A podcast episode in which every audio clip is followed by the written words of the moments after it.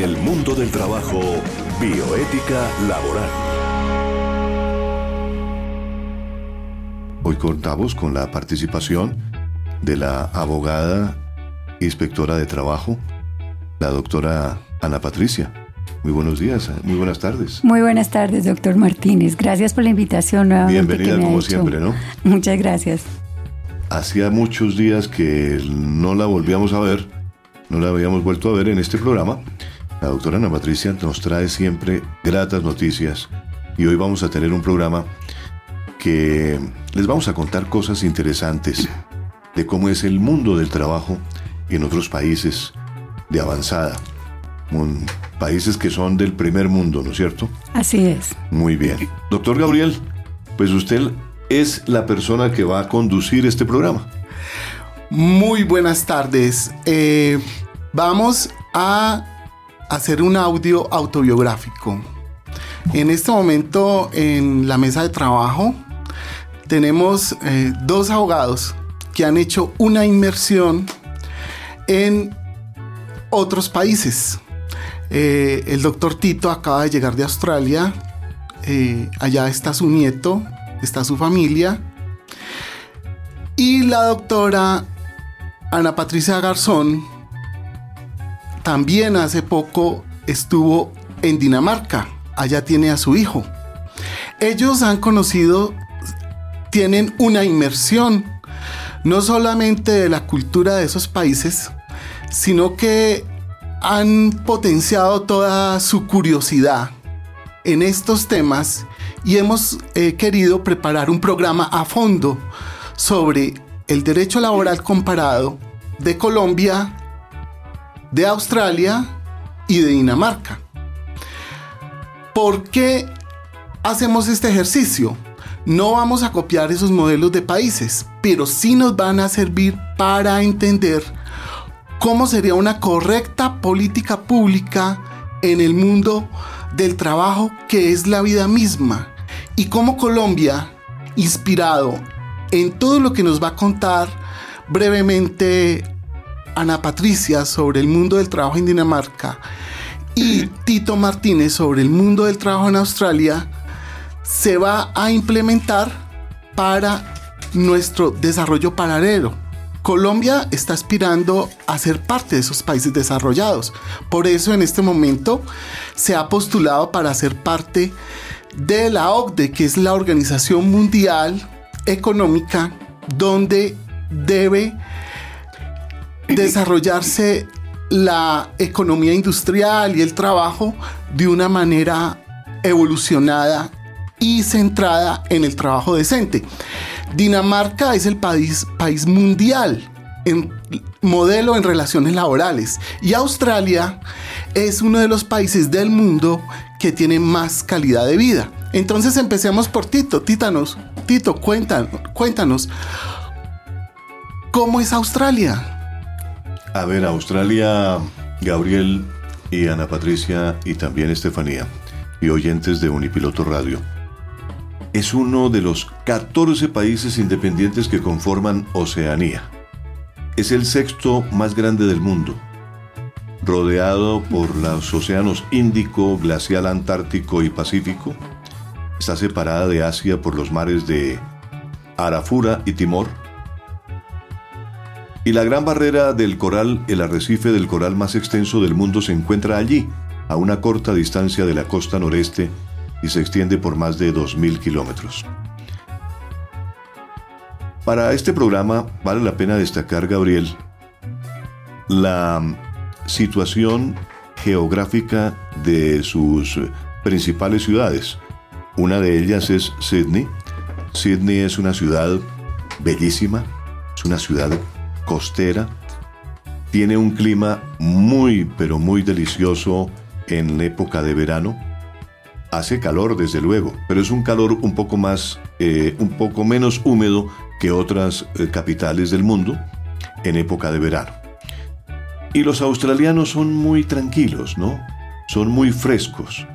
Eh, digamos que son informales en toda la extensión de la palabra. Uno ve por las calles de Australia y específicamente de Sydney, que fue donde yo estuve, que realmente los australianos viven una informalidad total. Las mujeres, los hombres, los niños, todos participan de una vida eh, muy tranquila, muy honesta y sobre todo eh, van muy seguros en donde estén. Si usted va a la playa, en la playa hay letreros que dicen prohibido entrar con perros, prohibido escuchar música a alto, alto volumen, ¿Por qué? Porque las personas que van a la playa van con un sentido de descansar también, de participar de un ambiente eminentemente tropical ahí en la playa. Pero hay que respetar a los demás. Y, y hablando del respeto, pues yo le comentaba a Gabriel que tal vez es una de las cualidades más importantes que tiene Australia, en donde hay un respeto por los derechos humanos total. Es decir, desde que el niño es concebido en el vientre de la madre hasta la muerte, todos los derechos son respetados. Tuve la oportunidad porque tengo allí eh, pues lazos familiares muy importantes, como lo dijo Gabriel, es mi nieto, estuve en el matrimonio de él, es un hombre muy joven, pero que estando allí se radicó y estudió habla inglés perfectamente, pues estudió su bachillerato y también hizo una carrera técnica, una carrera técnica que le ha permitido avanzar eh, laboralmente en un país donde si uno tiene una carrera técnica, eh, no importa la distancia que haya entre lo técnico y lo profesional, porque la diferencia en salarios es muy poquita. Tal vez si usted es un científico y ya trabaja a nivel científico dentro de las profesiones, gana mucho dinero. Pero a nivel técnico, digamos que la eh, economía se mueve en una forma similar. Mm. Usted puede ganar un buen salario siendo un mecánico automotriz o siendo un carpintero, un ebanista o siendo también una persona empleada de un restaurante. Le da perfectamente para vivir su calidad de vida, de acuerdo a lo que le ofrece el país, porque puede estudiar en las horas libres perfectamente. Entonces tiene, tiene unas singularidades ese país que son realmente muy atractivas. En muy pocos lugares, como lo ha dicho Gabriel, es posible llevar una vida acogedora, tranquila, totalmente relajada, como en Australia. Un australiano, básicamente podríamos decir, no muere de estrés, ni morirá de estrés. Pero muchos allí morirán principalmente por sus ambiciones de ganancias financieras, seguramente. Pero por otro lado, la manera relajada en la cual vive el australiano, pues no encuentra un paralelo en casi ningún otro país del mundo. Ese estilo relajado se muestra en la manera de vestirse. No se preocupa por la moda ni por combinar colores de ropa, incluso en la manera de ver y encarar las cosas, que es muy bien caracterizada por la expresión no worries. Eh, yo eh, cuando estuve en Estados Unidos la gente eh, utilizaba mucho excuse me, ¿no? Pero allí es sorry. O el don't worry, ¿no? don't worry o sorry. No, cualquier cosa es sorry. Siempre que existe una oportunidad, el australiano ejercita una de, eh, de, sus mejores cualidades, que es el buen humor, ¿no? Eh, y pues son personas que conversan con uno con una facilidad enorme. Uno se sube a un bus, que es un señor bus, con una comodidad increíble, aire acondicionado, de asientos mulliditos eh, y todo el ambiente del bus es muy agradable porque la gente ejerce ese respeto también por, los por las demás personas. Hay un respeto mutuo. Entonces en ese bus la señora o el señor que viajan con uno de pronto le conversan, pero es una conversación informal que le llama la atención a la otra persona quién es este señor que está a mi lado. ¿no? ¿Qué hace este señor? ¿Qué, ¿A qué se dedicará? Entonces hay una conversación, digamos, de tipo eh, un poco informal. Y el australiano en general es una persona que trabaja duro para vivir, lógicamente. Es bastante competitivo, centrado en sus objetivos, pero ni por eso deja de aprovechar la vida en los momentos oportunos. De tal manera que basta salir en la época vacacional que comienza después de la Navidad y termina la primera semana de enero para ver cómo playas, campings, parques nacionales y locales turísticos están llenos de gente aprovechando la vida. Una ciudad como Sydney que tiene tantas cosas para ver. Realmente se le va a uno el tiempo viendo maravillas, porque hay buenos museos, buenas eh, obras de teatro, buenos espectáculos en el Opera House, en el Darling, eh, eh, el puente famoso que es el Darling, y que yo lo atravesé varias veces. Me fui a despedir de, de Sydney allá, precisamente el último día. Dije, adiós Sydney, espero volver algún día a visitarlos, porque fue una experiencia maravillosa. Uno allí realmente se siente otra persona, Gabriel. Y entiende realmente que en el mundo hay sitios maravillosos para vivir, donde sí se respeta los derechos humanos, donde hay eh, una presencia del Estado eh, absolutamente y que está todo hecho, ¿no es cierto? Es una cosa que, que tiene todo el derecho a la vida, el derecho a, ejercer como ciudadano está plasmado en la comodidad, en las cosas que se tienen para disfrutar de la vida, que es un derecho fundamental del ser humano, poder disfrutar de la vida, pero de la mejor manera. Y la diferencia con Colombia, por ejemplo, en Australia son 38 horas laborales. Mira qué maravilla. Entonces hay más tiempo para el ocio y para la realización personal. No riñe un buen trabajo, un buen trabajador con su vida íntima o su vida privada. Doctora Ana Patricia Garzón, cuéntenos cómo es la vida de su hijo como trabajador en Dinamarca y usted qué vio en el mundo del trabajo allá en esa estancia internacional, en ese viaje académico que hizo en ese país de Dinamarca. ¿Cómo es Dinamarca? Háblenos de Dinamarca, doctora Ana Patricia. Bueno, para todos los oyentes, muy buenas tardes. Qué lindo compartir con todos ustedes esta experiencia que realmente tuve en Dinamarca. Partamos de una premisa y es que Dinamarca es uno de los mejores países del mundo para vivir. Según el índice, se ha, eh, se ha, digamos, notificado que Dinamarca es uno de los países más felices y que la gente es la más feliz de allí.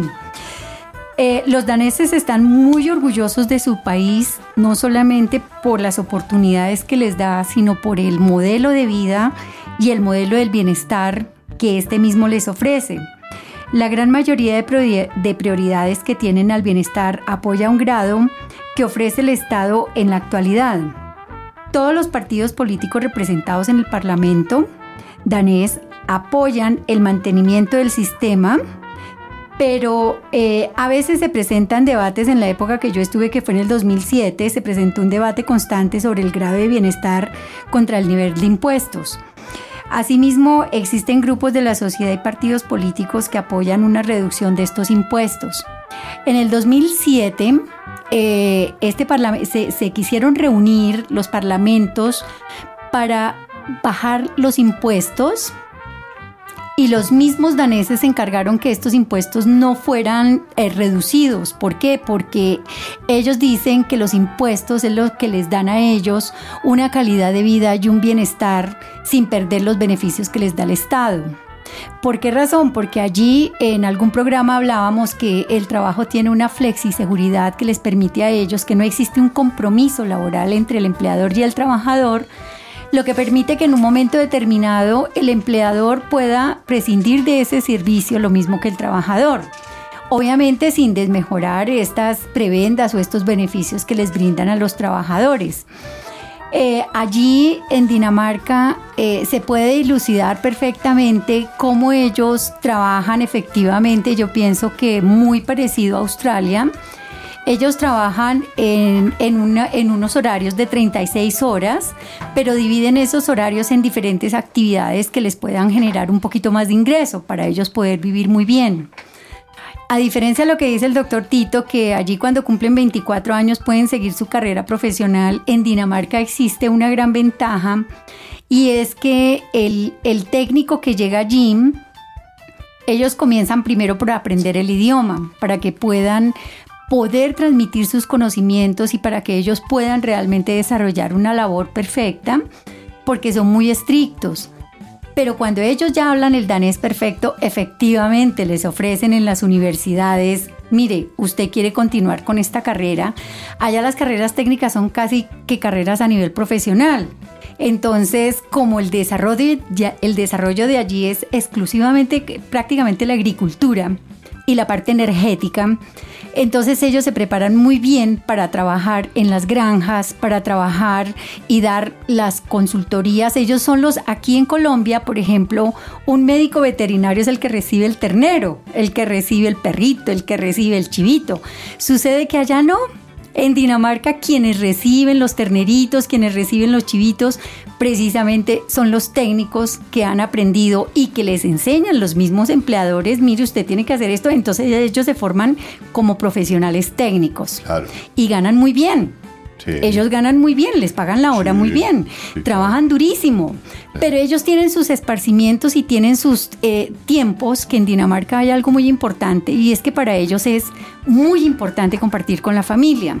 Claro. Entonces, cuando ellos terminan su jornada laboral, ¿qué es lo que hacen? Van y visitan a sus familias, están con sus hijos, con su esposa, van y recogen allí a sus hijitos de las guarderías, de los colegios, pero no se quedan en la casa les va a sonar muy curioso, pero ellos tienen que ir a los parques, porque Dinamarca tiene, tiene unos parques bellísimos, unos parques donde pueden departir, unos parques donde ellos pueden disfrutar y donde les pueden enseñar a los niños cómo es el manejo de, de, por ejemplo, la transformación de una hoja, porque allí existen las cuatro estaciones. Pero como es un frío tan impresionante, los niños son muy preguntones, entonces ellos les ayudan. Claro. Algo que me llamó muchísimo la atención y que tomé algunas fotos de mi nieto, eh, aquí en Colombia nos enseñan a llevar este plan de emergencias para alguna catástrofe. Claro. Sucede que allí en Dinamarca no. Allí en Dinamarca los niños desde los 5 años los están preparando a hacer esta, esta modalidad de evacuaciones para un desastre o para alguna situación que se presente catastrófica. Y los hacen por grupos y los niños entienden. Es una cosa, pero impresionante cómo los niños allí se van desarrollando y cómo tienen que realmente llevar este ritmo de vida con, sus padres y no solamente sino con la parte educativa. Claro. Porque acordémonos que en Dinamarca, no sé si en Australia, en Dinamarca son nueve años de estudio lo que es la primaria, la secundaria, pero estos son regidos por el, por, por el Ministerio de Educación, llamémoslo así. Claro. Entonces ellos son, el ministerio son los que se encarga, el Ministerio de Educación es el que, el, que se encarga de imponer, digamos, las políticas de ese crecimiento, porque la educación en, en Dinamarca es una educación supremamente alta. Doctora Ana Patricia, ¿cómo es el trabajo en las cárceles en Australia? Pues mire que esto fue una de las cosas que me llamó mucho la atención porque en Dinamarca eh, las cárceles es como, llamémosle, un hotel five stars. Ellos viven cómodamente y ellos tienen unos permisos especiales por grupos que les permiten a ellos entregar las llaves de, los, de, pues de estas celdas y salen a trabajar. Pero cuando ellos llegan de su trabajo, ese dinero ellos no lo toman porque ellos tendrían que pagar impuestos muy grandes, muy altos.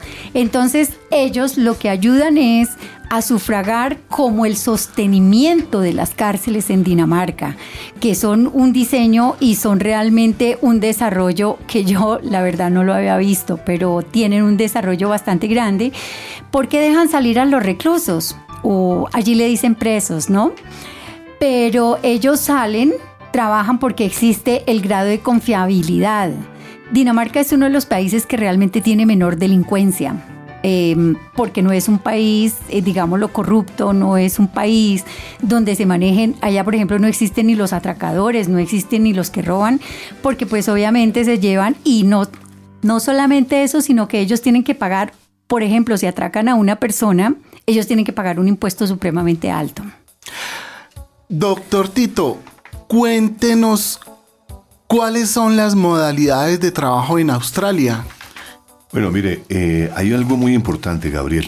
En esto de los trabajos en Australia, uno queda maravillado porque es realmente eh, un país que ofrece tantas posibilidades para, digamos, para el estudiante que va en plan de estudiante, les permiten trabajar 20 horas a la semana y eso le permite a muchos estudiantes vivir perfectamente, pagar sus gastos, eh, eh, entrar en una sociedad donde perfectamente puede inclusive costear sus propios estudios.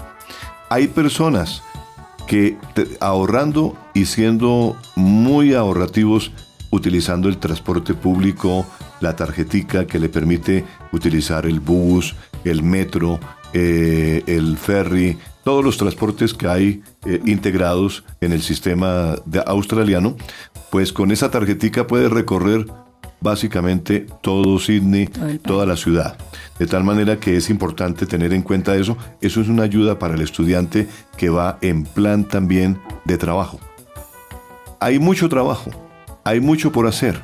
Y allí una persona que se vincule fácilmente, pues puede perfectamente eh, ir aprendiendo el inglés o perfeccionando su inglés. Y a medida que va perfeccionando el inglés, puede conseguir nuevas oportunidades de trabajo puede ir ya a trabajar en un restaurante o puede trabajar en una, eh, en una boutique de moda, en centros comerciales, eh, en fin. Tuve la oportunidad, fíjese usted, de hablar con un colombiano que acababa de llegar a ese país, llevaba apenas cuatro meses. Es un muchacho que está estudiando inglés y me dijo, eh, él aquí en Cali estudiaba ingeniería, una ingeniería pero no recuerdo qué ingeniería. Me dijo, yo estudié ingeniería, bueno, entonces me dijo, lo más importante es que uno se logre vincular con algo que tenga que ver con lo que tú estás estudiando. ¿Sí? Él estudiaba eh, ingeniería ambiental, por ejemplo. Se vinculó con una compañía que hace aires acondicionados, que fabrica aires acondicionados. Y allí trabaja en un, en un puesto que es de abajo, limpiando escritorios, haciendo limpieza y manteniendo el orden en las oficinas. Ese muchacho dijo, eh, eh, yo digo, está haciendo algo muy importante en su vida. Está viendo cómo se hacen los aires acondicionados y que tienen que ver con lo que está estudiando su carrera, ¿no? Pero su, proceso eh, lo supo enfocar. Y él me decía, yo les recomiendo a todas las personas que ojalá que vengan a Australia, busquen la forma de estar cerca de lo que saben hacer, ¿sí? De lo que han aprendido en Colombia, de la carrera que han estudiado. Entonces es importante, así eh, empiecen por abajo, de mensajero o lo que sea, pero lo importante es estar ahí cerca del, desarrollo de, ese, de esa profesión. ¿Qué es más importante en Australia, los trabajos profesionales o los técnicos o cómo es la movilidad social del trabajador? Si el trabajador tiene oportunidad. ¿Cómo es la educación en Australia, doctor Tito? La educación en, en Australia es muy importante esa pregunta, mi querido Gabriel y doctora Ana Patricia, porque fíjese usted que un niño de 5 años que va al colegio público, empieza a recibir una educación totalmente formalizada, con una serie de, reglamentos y con una serie de materias que le empiezan a dictar, ¿no es cierto? Pero ese niño lleva a su casa un cuadro de actividades extracurriculares que le, dicen, el niño tiene que eh, hacer estas actividades extracurriculares. Eh, de estas seis, eh, pueden eh, escoger dos, pero una es obligatoria. ¿Cuál? Ética. Al niño le empiezan a dictar clases de ética desde los cinco años. Yo vi un, gráfico que le mandaron a una niña, de cinco años y, y quedé admirado porque decía ética obligatoria y la primera sesión vamos a hablar de respeto por los demás. Y es obligatorio que los papás asistan a la actividad extracurricular de ética.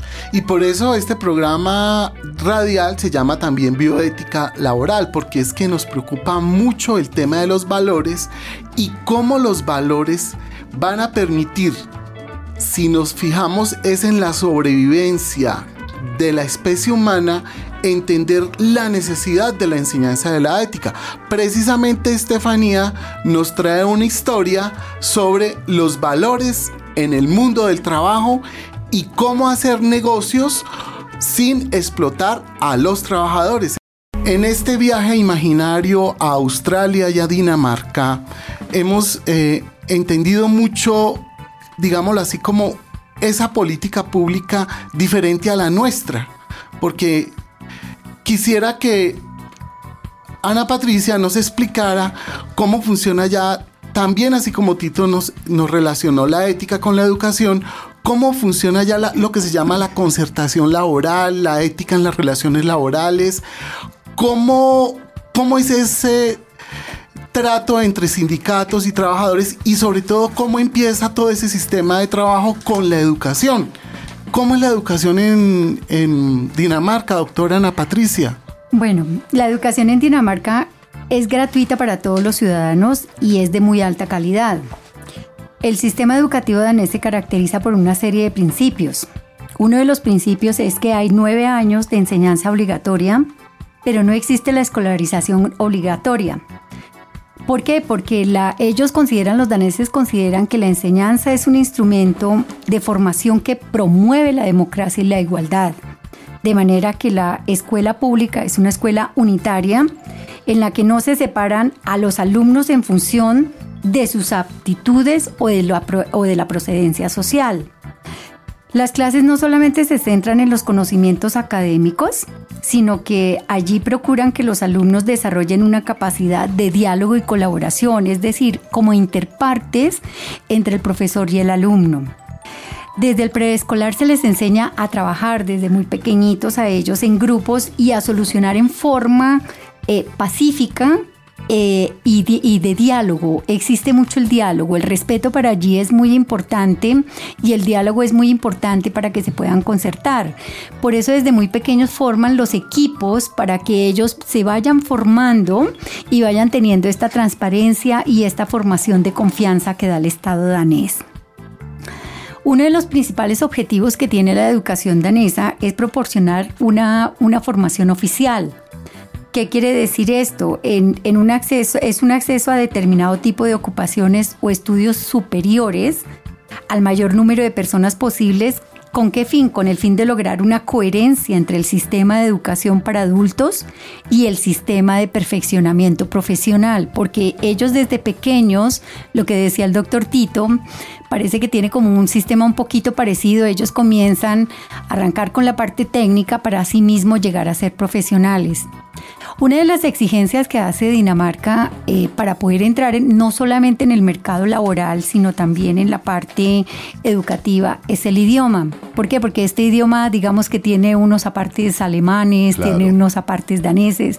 no, es, no es un idioma muy fácil, realmente es un idioma un poquito complicado que permite al Estado cuando llegan los, los inmigrantes, llamémoslo así, ellos llegan y lo primero que les exigen es el idioma, ya sea inglés o un, o un idioma danés. Cuando ven que tienen esta dificultad con el idioma danés, que lo que hace el mismo gobierno los prepara con el idioma. Cuando ya ellos presentan su primer examen, para los daneses es un orgullo que una persona latina pueda aprender el idioma de ellos. Claro. ¿Por qué? Porque esto les permite un acceso de facilidad no solamente a la parte educativa, sino también a la parte laboral. Lógico. Bueno, ¿qué podríamos decir de la parte laboral? Allí hay una fuerza laboral bastante alta y es que eh, hay personas, eh, eh, hablemos de un desempleo, el desempleo de Dinamarca es muy bajo comparativamente con el de Colombia. Claro. Ahí el desempleo es del 4.2%. En Colombia tenemos un porcentaje supremamente muy alto. El mercado laboral que proporciona a, los trabajadores de allí proporciona una alta seguridad, satisfacción y movilidad en el empleo, que está totalmente y altamente desregulado. La política llamada flexi, flexiguridad permite que sea muy, muy fácil contratar, despedir y encontrar un trabajo nuevo. No existe límite en la duración ni tampoco en la concertación de los contratos temporales. El salario mínimo fijado por la ley siempre es respetable. Es decir, allí no es como en Colombia que dice, no es que yo llegué y acordé con la señora que le pagaba 20 mil pesos, pues no, allí la hora es tanto y pum, trabajo las dos horas, trabajo las tres horas, pero respetan siempre ese salario mínimo vital que tiene el trabajador. A propósito, Ana Patricia, preguntémosle a Tito cómo, ¿Cómo son esas modalidades de trabajo en Australia? Allá cómo la gente trabaja. Porque Ana Patricia me contaba que su hijo, él tenía tres o dos puestos. Tiene tres trabajos. es decir, porque ellos mismos organizan, ellos mismos organizan su tiempo laboral. En una empresa ellos trabajan tres horas y saben que tres horas fácilmente se pueden ganar 900 eh, coronas danesas, que lo equivalente aquí en pesos colombianos es casi millón trescientos, millón, es decir, ganan muy bien. Y asimismo ellos recurren porque ven que en otra oportunidad eh, o en otra, en otra parte laboral les dicen, mire, de, usted me quiere hacer este trabajo y ellos por ganarse, porque la hora la pagan supremamente bien, pues hacen su desarrollo laboral, hacen su actividad laboral. Entonces, eh, Tito, explícanos un poco, pues Ana Patricia me explicaba, por ejemplo, las vacaciones en Dinamarca son dos meses, trabaja usted diez meses y tiene dos meses que las vacaciones no la paga la empresa, sino el Estado. Pero no sé en Australia cómo funciona eso. Bueno, eh, en, Australia es muy parecido a, cómo funciona aquí, digamos, el, costo de las vacaciones. Digamos que el, empleador da un periodo de vacaciones. Y un periodo de vacaciones que es muy, muy bueno. Digamos que son 15 días o 20 días, de acuerdo al tiempo que lleva. Lo que pasa es que a medida que avanzan de antigüedad en la compañía, la compañía les puede dar una bonificación en vacaciones. Digamos, les da mm. dos o tres días más de vacaciones, porque los bonifica a los empleados antiguos. Esa antigüedad se la paga, en cierta forma se la retribuye dándole un poquito más de vacaciones. Y esa es, esa es una cosa que, que distingue a Australia. Pero el tratamiento, digamos, en cuestión de contratos, digamos, el trabajo casual, digamos, la informalidad ya no existe. Uno va por la calle realmente y no ve trabajo informal. Todo es formalizado. No hay realmente, eh, no, hay, no hay personas que vendan muchas cosas en la calle. Hay mercaditos organizados, como el mercado de las pulgas, desde luego. A esos mercados organizados son como, como tolditos, los ven perfectamente organizados. Son admitidos por el Estado. Son autorizados por el Estado. Entonces están generando un empleo.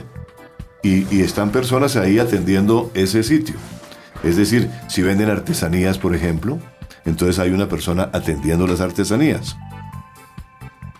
Y atienden al turista de una manera muy, muy fácil, porque hablan inglés, porque están explicando, eh, ahí hay, hay un mercado muy fuerte, digamos, para estudiantes que ya hablen inglés, porque es un trabajo fácil, que es simplemente de eh, relacionarse con un producto fácil de vender, ¿no?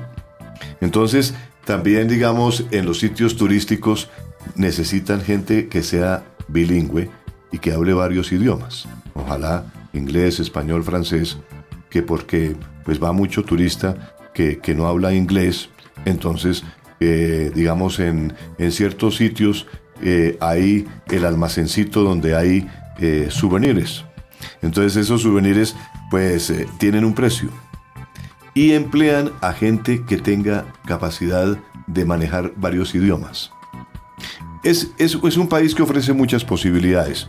Existe el trabajo casual desde, desde luego, que es la modalidad más usada por los empleadores por el hecho de que a partir de tres meses de contrato y teniendo el trabajo más de 40 horas semanales, el empleador tendría que pagar un monto de garantías laborales.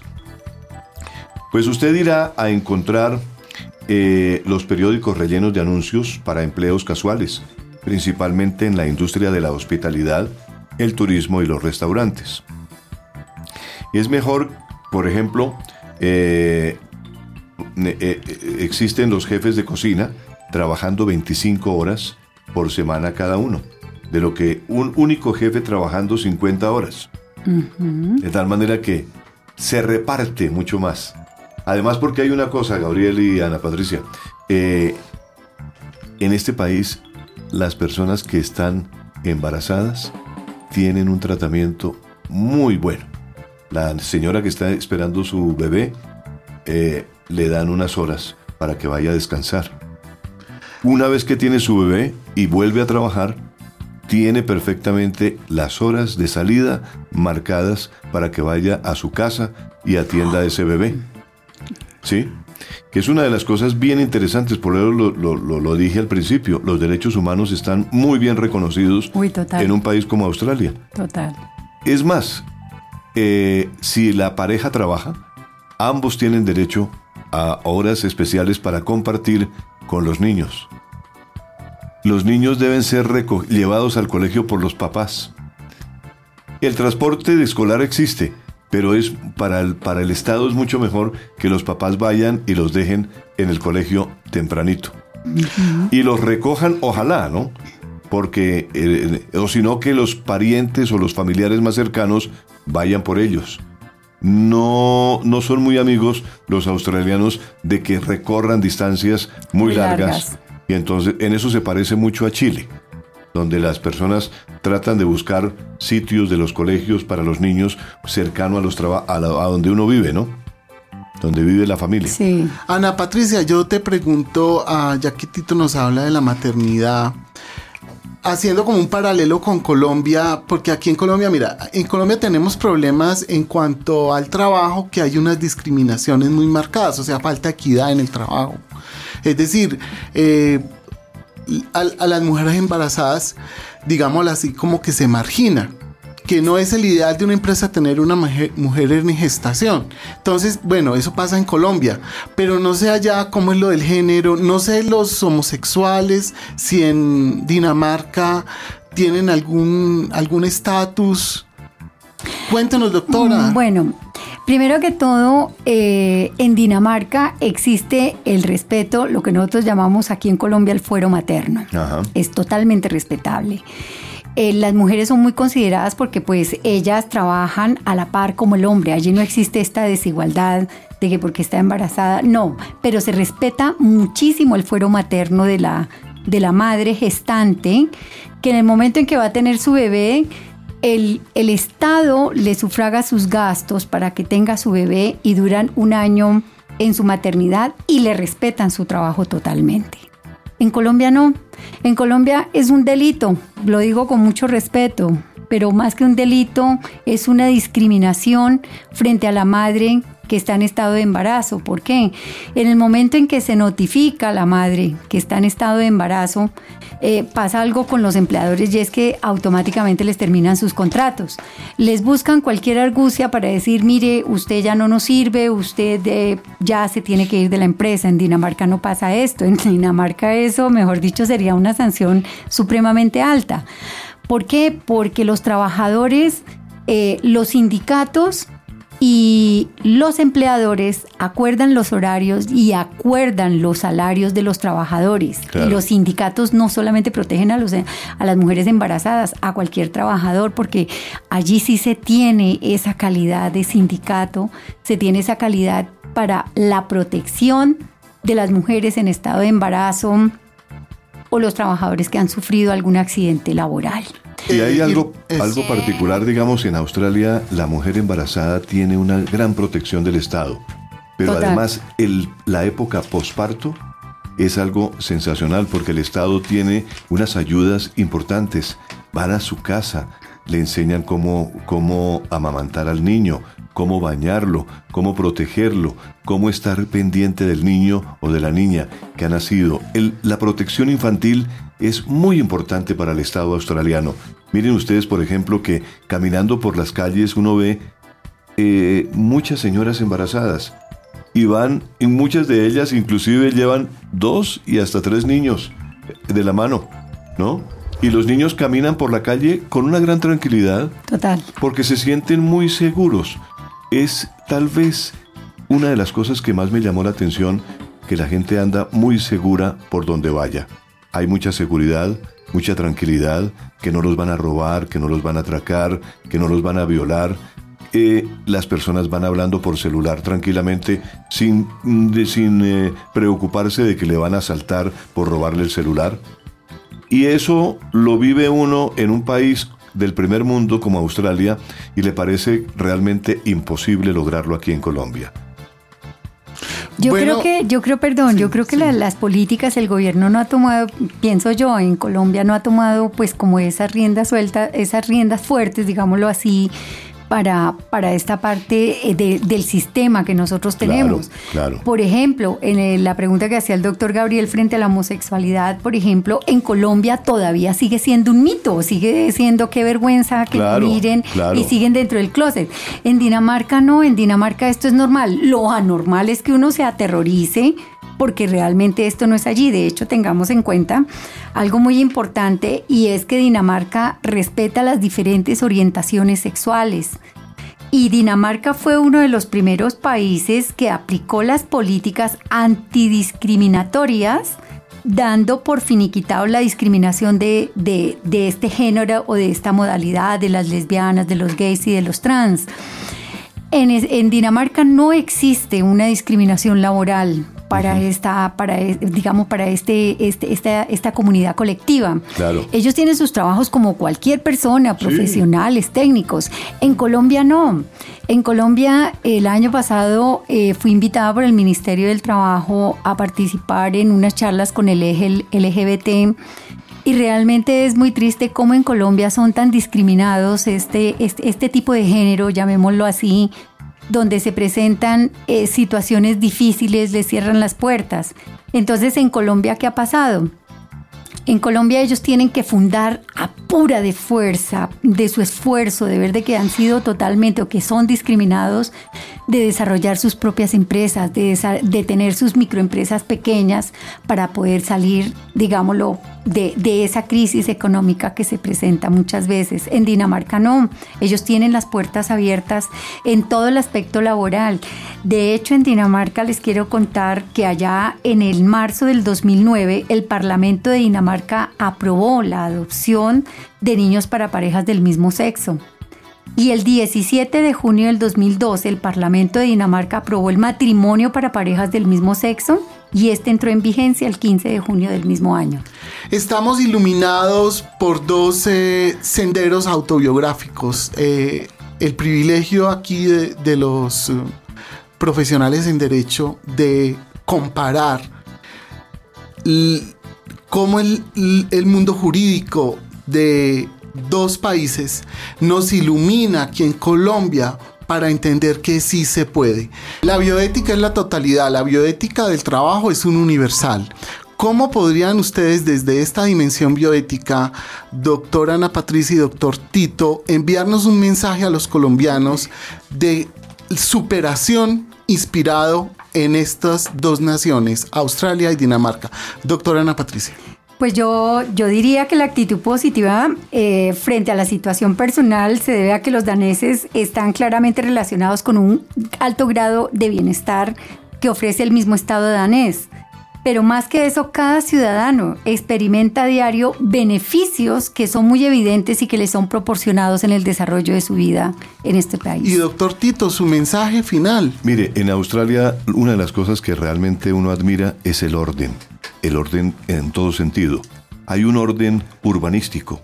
Uno ve, por ejemplo, las casas bonitas, los edificios los dejan hacer en ciertos sectores, pero el orden urbanístico se respeta. El medio ambiente en que vive la familia, en que vive el australiano, se respeta totalmente. Entonces, eso da a entender que hay un orden creado desde muy pequeños, por lo que hablábamos del niño que va a recibir una clase de ética, de- y entonces ese respeto se sigue, se sigue aplicando durante todas las etapas de la vida del ser humano. El respeto por el orden es importante. Allá nadie le va a cruzar eh, a, a- a tomarle la vía a otro, sino que hay la fila. Eh, usted llega y se parquea detrás del, del- del que sigue y, y- y nadie le va a adelantar. Lo mismo en el restaurante. Usted se ha- hace su fila y nadie le va a, a tratar de, de- Colombia, de ¿no? adelantar, ¿no? En el cine, en todas partes se respeta mucho. El respeto fundamental, primera eh, cualidad importante que pude observar en, en Australia. Y eso es un factor humano muy importante para el progreso de un país, porque si hay respeto por los demás, eh, digamos que hay respeto por todo lo que significa el progreso del ser humano. Y la calidad de vida que ese ser humano tiene es algo fabuloso, es algo sensacional. Con los ingresos que percibe, realmente una persona puede lograr un buen, un buen nivel de vida. Excelente.